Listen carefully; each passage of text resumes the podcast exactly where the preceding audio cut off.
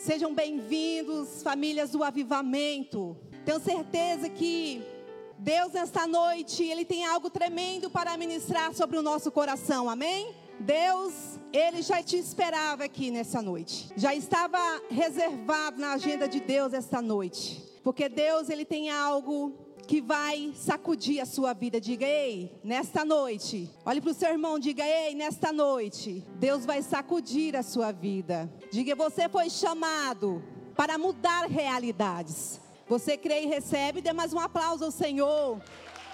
Aleluia, glória a Deus.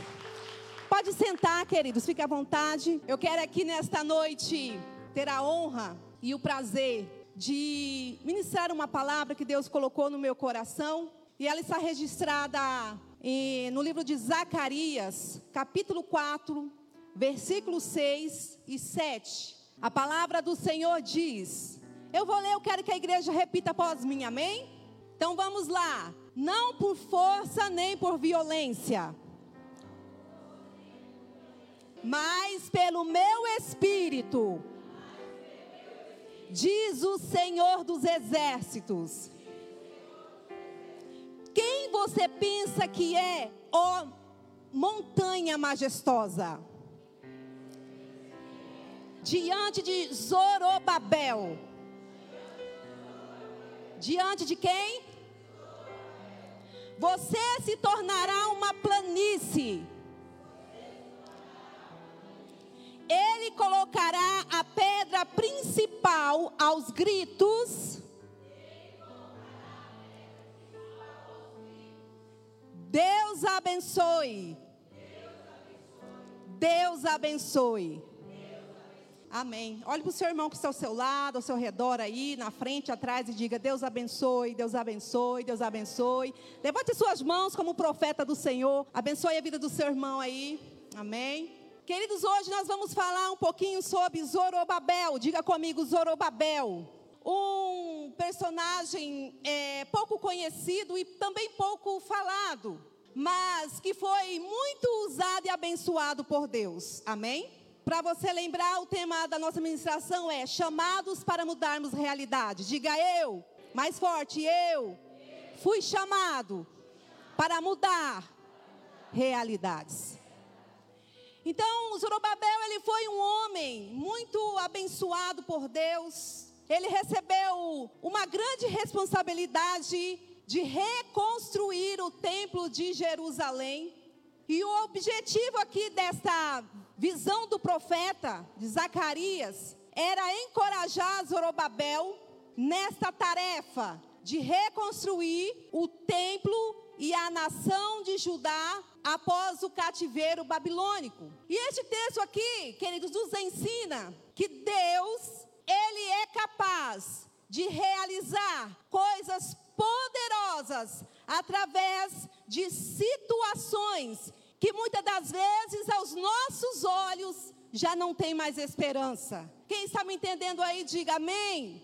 Ele é capaz de mudar cenários completamente destruídos através de uma pessoa, mesmo que ela não se sinta preparada, mesmo que ela não se sinta capacitada para realizar essa missão ou essa tarefa. E Deus aqui chamou este homem para mudar uma realidade, para mudar um cenário, para mudar uma situação. Zorobabel, ele não se sentia preparado para reconstruir o templo de Jerusalém.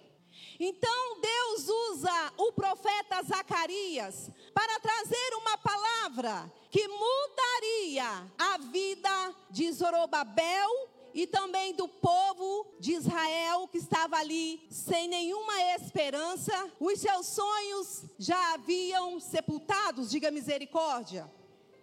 Assim como você talvez não se sente capaz de realizar aquilo a qual Deus te designou, aquilo a qual Deus te comissou, Talvez você não se sinta capaz o bastante, mas quero te dizer que o Senhor, Ele está dizendo para você esta palavra, e Ele diz: Eu vou te capacitar, porque eu não chamo os capacitados, mas eu capacito os chamados. E se tem alguém que é chamado aqui, levante as suas mãos e dê um aplauso ao Senhor Jesus.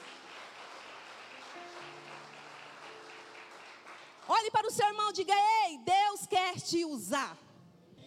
Querido Deus, Ele quer te usar para que você seja um grande líder, um grande líder de célula, um líder de ministério, um líder de doze. Deus, Ele quer te usar com aquilo que você tem, com aquilo que você é. Você recebe? Quer te usar para você propagar o reino dEle. Deus, Ele quer te usar para fazer de você um grande instrumento no reino dEle. E através de você, coisas extraordinárias vão acontecer. Muitas vidas serão salvas, muitas vidas serão libertas. E essa cidade, ela será impactada através de você. Se você recebe e crê, dê mais um aplauso, Senhor. Todos nós precisamos de uma palavra de encorajamento, uma palavra de motivação. Todos nós precisamos estar debaixo de uma palavra profética, de um decreto profético. Todos nós precisamos de que Deus levante um Zacarias, um profeta, para falar conosco e para nos dar direção em meio ao caos. Então, antes de reconstruir o templo de Jerusalém, a Bíblia diz que Zorobabel, ele precisava mudar a realidade e a motivação do seu coração, do seu interior. Ele precisava entender que Deus o havia separado. Deus havia separado a sua vida para essa importante missão. E mesmo assim, ele se sentindo incapaz Deus iria usá-lo e capacitá-lo, lhe dando ferramentas necessárias para mudar aquela realidade caótica que estava à sua volta. Queridos, Deus nos chamou para mudar uma realidade. Ele te chamou para você mudar a realidade na sua família. Posso ouvir um amém? Deus te chamou para você mudar a realidade lá no seu trabalho. Posso ouvir um amém? Ele te chamou para você mudar a realidade lá na sua faculdade. Posso ouvir um amém? Ele te chamou para você mudar a realidade lá no seu bairro, na sua cidade. Posso ouvir um amém? Qual é a realidade que Deus te chamou para mudar? Pergunte para o seu irmão aí. Qual é a realidade que Deus te chamou para mudar? Mesmo que você se sinta incapaz, Deus, Ele vai te capacitar. Deus ele vai colocar em suas mãos as ferramentas necessárias para você cumprir o chamado e a missão a qual ele te designou. Amém? Então, nessa passagem aqui nós encontramos alguns passos e direção de Deus que mudaram a vida de Zorobabel e também do povo de Israel.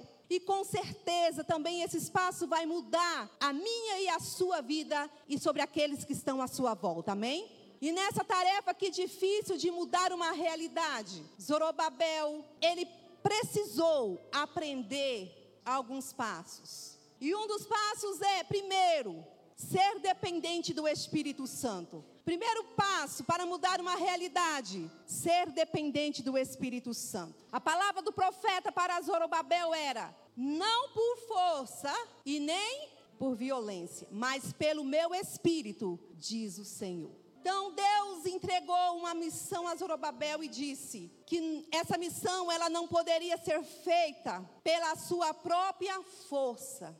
Não poderia ser feita nem por forças e armamentos de um grande exército. O que ele precisava era ser dependente do Espírito Santo. Queridos, existem realidades à nossa volta, em nossa vida, que só vão mudar se estivermos dispostos a abrir mão do nosso eu, do nosso ego, para que o Senhor os controle. Quem está no controle da sua vida? Pergunte aí para a pessoa linda e ungida que está do seu lado. Quem está no controle da sua vida? Deus, ele sabe que nós gostamos de fazer as coisas do nosso jeito. Gostamos de ter o controle de tudo na nossa mão.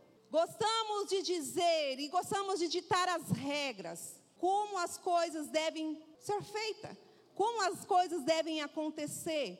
E na verdade, a única coisa que iremos alcançar fazendo as coisas do nosso jeito, sem a participação do Espírito Santo, é frustração, é fracasso, diga misericórdia. No entanto, como Deus, Ele não quer que nos frustremos, e Ele diz: dependa do meu Espírito. Depender do Espírito é fazer do jeito dele e não do nosso. É entender que Deus ele está no controle de tudo. Como ele diz em João capítulo 15, versículo 5: Porque sem mim nada podeis fazer. Você quer ser vitorioso? Você quer ter uma vida de conquista? Você quer mudar uma realidade? Você quer mudar uma circunstância? Você quer mudar um cenário? Então aprenda que não é do seu jeito, é do jeito de Deus. Olhe para o seu irmão, ei, não é do seu jeito, é do jeito de Deus. Por isso, dependa do Espírito Santo de Deus. E se você está colocando as suas forças para resolver um problema, uma situação, eu quero logo te dizer: o resultado disso é frustração. Não é pela sua força, que você vai conquistar ou mudar uma realidade, mas é pela força de Deus que habita em você. Amém?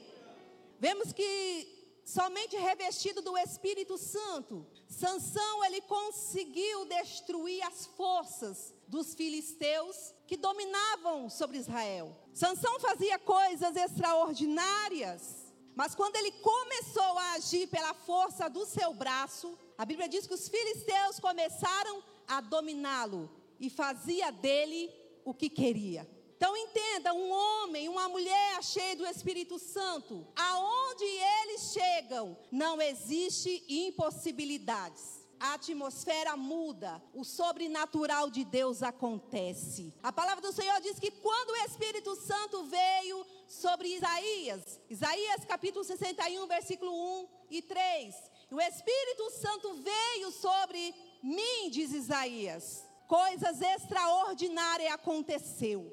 Ele começou a curar os quebrantados, proclamar libertação aos, aos cativos e pô-los em liberdade, consolar aqueles que choram. E coisas maravilhosas começaram a acontecer, mas não era com a força do seu braço e nem com a capacidade de Isaías, mas era através do Espírito Santo. Então, o Espírito Santo de Deus, ele vai te capacitar, amém? E coisas extraordinárias vão acontecer à sua volta. Se você crer, dê um aplauso ao Senhor Jesus. E o segundo passo que nós podemos aprender aqui é: não olhe para as circunstâncias ao seu redor. Nós lemos aqui: quem você pensa que é, ó montanha majestosa, diante de Zorobabel? Você se tornará uma planície. Queridos, saiba de uma coisa: a vida, ela pode nos dar mil motivos para desistir, mas Deus, Ele sempre vai nos incentivar a prosseguir. E essa era a mensagem de Deus para Zorobabel. Ele estava cansado, desanimado, ele estava fraco, sem nenhuma perspectiva da vitória. Ele tinha uma montanha, ele tinha o quê? Uma montanha majestosa. Imagine, montanha já é montanha, imagine majestosa, né? Uma montanha poderosa diante dele. Quais eram essas montanhas que Zorobabel tinha diante de si?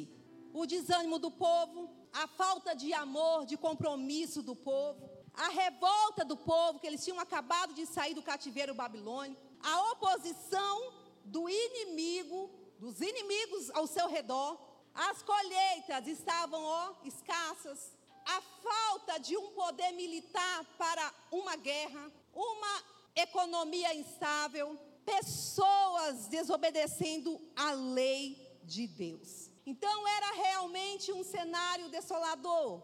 O povo, ao olhar para o templo que eles tinham lá no passado, que era uma obra salomônica, que tinha sido destruído, e quando Deus o chama para ele reconstruir, tudo após né, eles terem se, é, é, saído do cativeiro babilônico, e tendo então que agora começar tudo do zero, recomeçar tudo do pequeno. E era do pequeno prumo que havia nas mãos de Zorobabel. Então eles começavam a olhar e não ver nenhuma possibilidade. No entanto, não era o momento para desistir. Não era o momento para abandonar o barco. E o povo, eles só olhavam para os obstáculos. E dizendo a Zorobabel: Mas você vai reconstruir este templo aí somente com este plumo nas tuas mãos? Que era a única coisa que ele tinha. Isso é muito pequeno para um grande recomeço. Queridos, talvez neste momento tem muitos olhando para você e dizendo: ha, ha, ha, rindo da sua cara, fazendo chacotinhas e dizendo: você vai recomeçar, mas só com isso você vai recomeçar. Coitadinho, está muito fraquinho. A palavra do Senhor diz aqui em Zacarias 4,10: Portanto, ninguém despreze o dia das coisas pequenas, porque os homens se alegrarão vendo o início desta obra, vendo o prumo nas mãos de Zorobabel. Muitos desprezaram o pequeno começo de Zorobabel. Muitos desprezam o poder que há nos pequenos começos. Mas entenda algo: que não há nenhuma edificação que possa ser erguida sem alicerces. Você já viu uma planta, uma planta, uma árvore já nascer grande? Não. Não há nenhuma planta que não tenha sido de uma semente nenhum homem que não tenha sido um embrião. Então entenda, queridos, o seu começo ele pode ser tímido, ele pode ser pequeno, mas o fim será grandioso, será poderoso. E se você crer, dê um aplauso ao Senhor Jesus. Até porque você não é filho de monstro para começar ou recomeçar grande. Amém? E aqueles a qual estão rindo de você, do seu pequeno e tímido recomeço, com a mesma boca, eles vão glorificar a Deus pelas grandes coisas que Deus fará e trará na sua vida. Amém? Eles vão rir com aquilo que Deus vai trazer sobre a sua casa, sobre a sua família, sobre o seu ministério, sobre o seu trabalho, sobre tudo quanto pertence a você. Amém? Você crê? Dê um aplauso ao Senhor mais uma vez.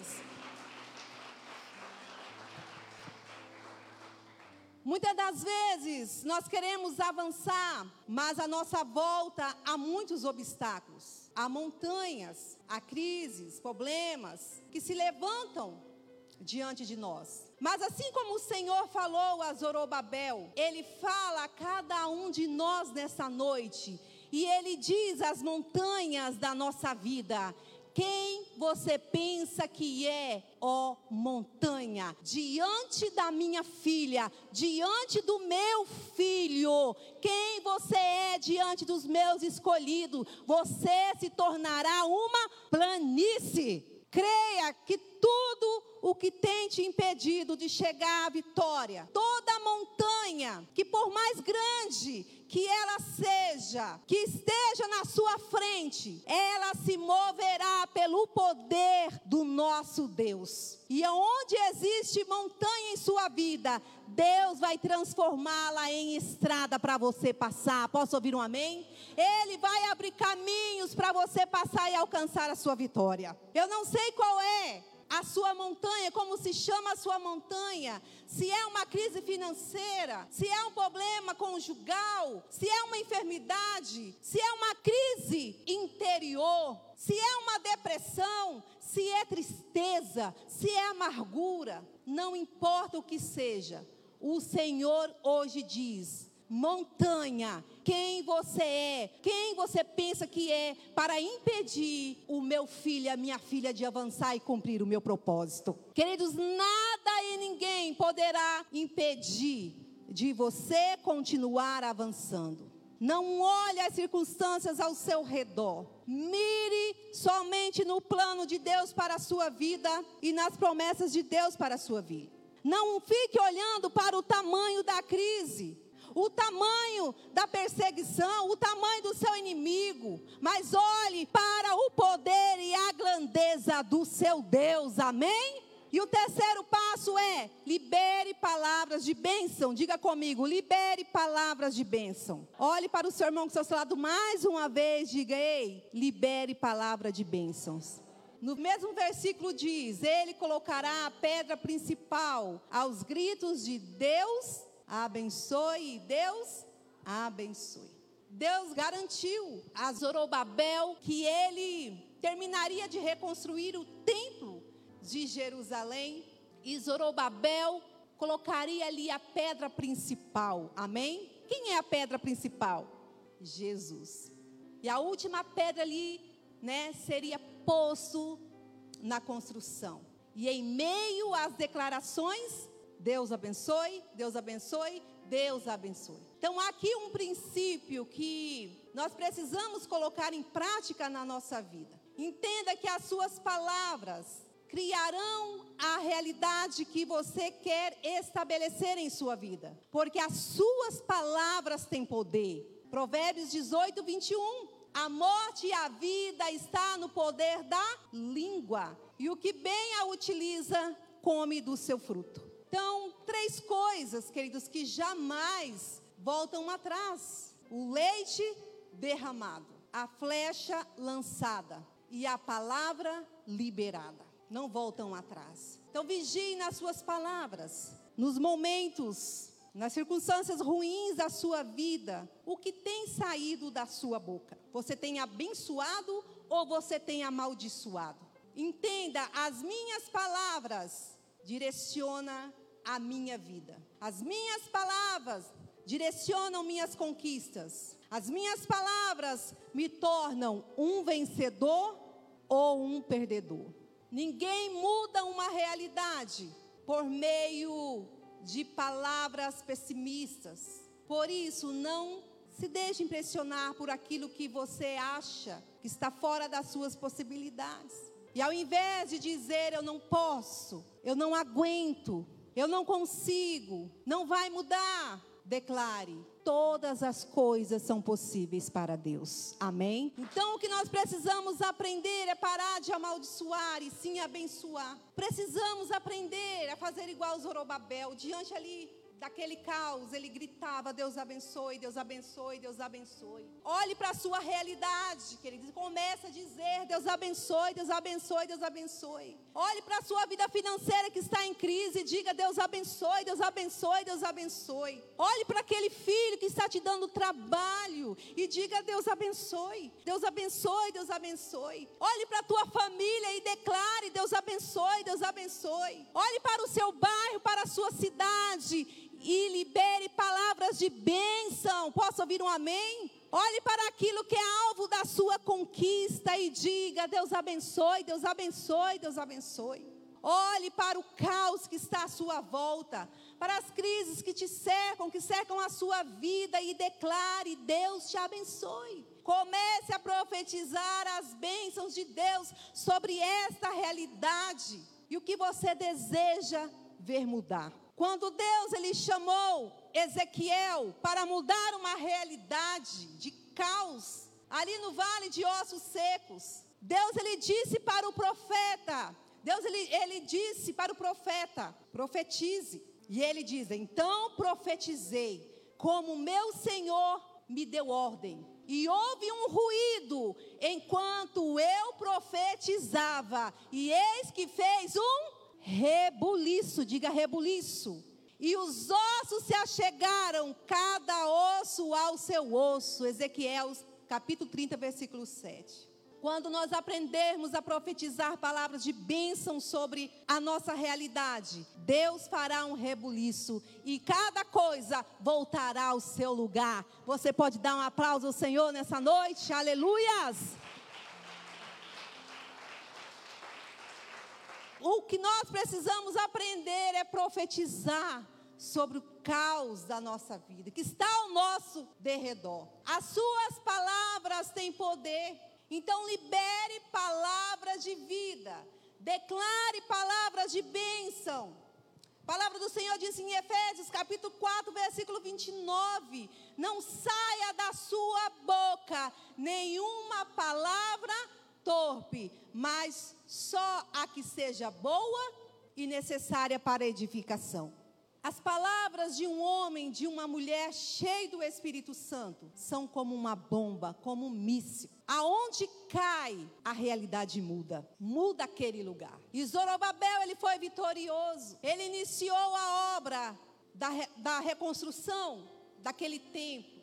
Apesar de ter ficado ali paralisado durante 15 anos, 15 anos, parado por causa dos inimigos por causa dos obstáculos da reconstrução. Mas Zorobabel, ele foi impulsionado por Deus, através do profeta, a continuar aquela obra. Mesmo que tudo era desfavorável, Zorobabel, ele cumpriu o seu chamado, e o templo a qual reconstruíram foi bem maior do que o templo de Salomão. Posso ouvir um amém? como está registrado em Ageu capítulo 2, versículo 9. A glória dessa última casa será maior do que a primeira, diz o Senhor dos Exércitos. E neste lugar da, darei paz, diz o Senhor dos Exércitos. Amém?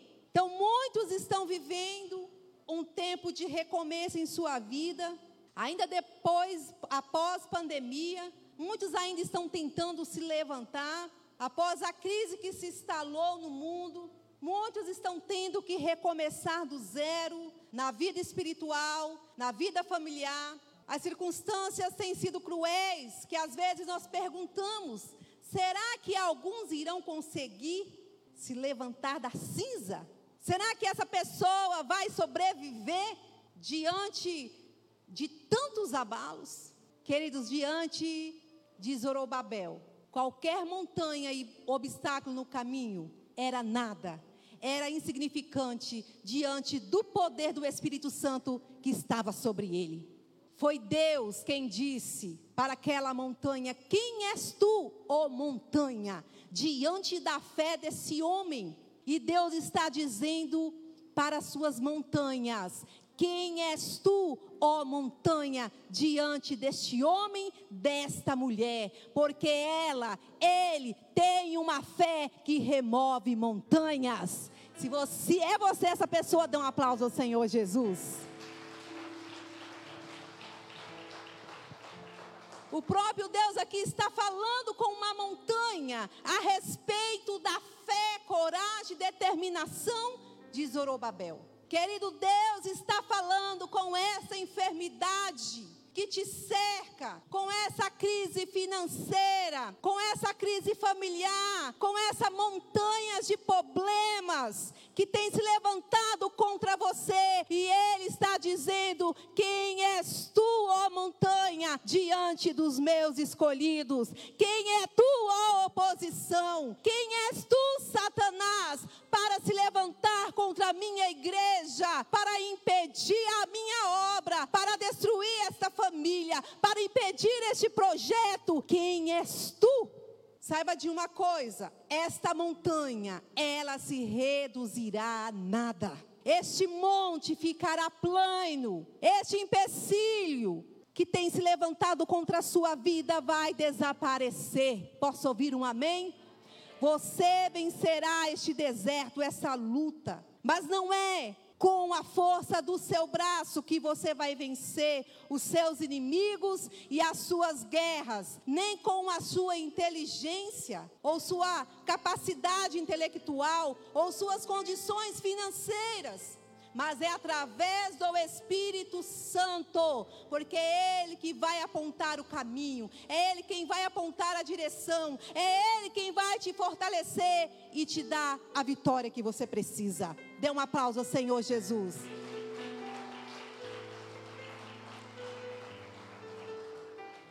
Deus, Ele quer usar a sua vida para promover mudanças. Posso ouvir um amém? Queridos, não se preocupe em ser cheio de conhecimento. É bom? É.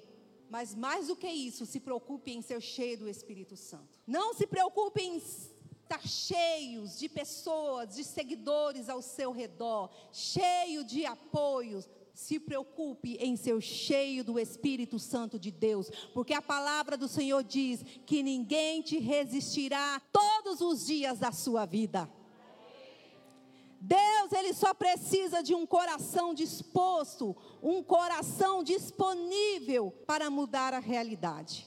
E Zorobabel, ele tinha um coração disponível para Deus. E ele disse, naquele momento, quando Deus o chamou através do profeta, e ele disse: Eis-me aqui, Senhor. Mesmo se sentindo improvável para aquela missão, para aquele chamado, mesmo o povo dizendo que era impossível aquela reconstrução.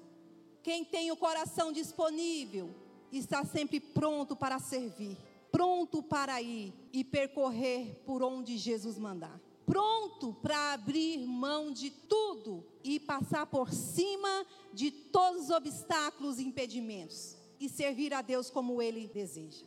Olhando para os discípulos de Jesus, eles não tinham nenhuma condições, nenhuma qualificação para servir a Jesus. Uns eram pescadores, outros eram analfabetos, mas eles tinham um coração disponível para o serviço. Quando Gideão recebeu a missão para libertar o povo de Israel das mãos dos seus inimigos, os moabitas, ele se sentiu, a Bíblia diz que ele se sentiu o menor da sua casa. E ele disse: Ah, Senhor, como que é que eu posso mudar a realidade do meu povo, do povo de Israel, se eu sou o mais pequenininho?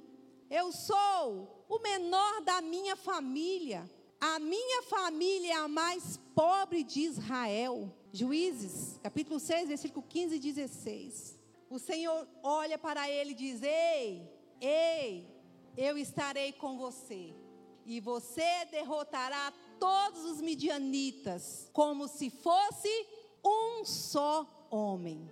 Gideão, ele se via como um coitadinho, mas Deus o via como um poderoso guerreiro. 1 Coríntios capítulo 1, versículo 27 e 28. A Bíblia diz que Deus escolheu coisas loucas deste mundo para confundir as sábias. Deus escolheu as coisas fracas deste mundo para confundir as fortes. Deus escolheu as coisas vis deste mundo e as desprezíveis e as que não são para aniquilar aqueles que acham que são.